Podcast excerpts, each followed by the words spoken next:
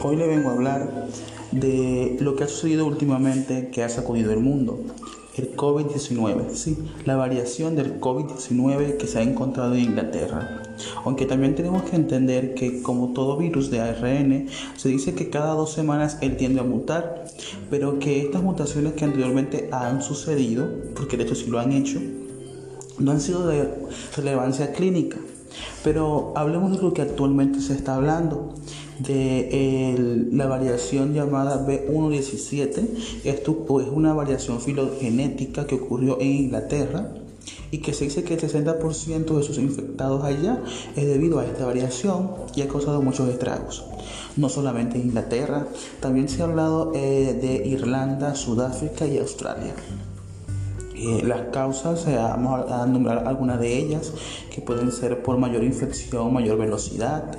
Se pregunta, esto se ha preguntado y se ha dicho que es cierto. También los médicos han dicho que se han preguntado como que si la prueba PCR se va a ver afectada, pues aún no lo sabemos. Otra pregunta que nos hacemos es que si los medicamentos actualmente están en el mercado y con lo que se está combatiendo debido a esta nueva cepa podrá entonces tener algún efecto negativo, pues aún no lo sabemos.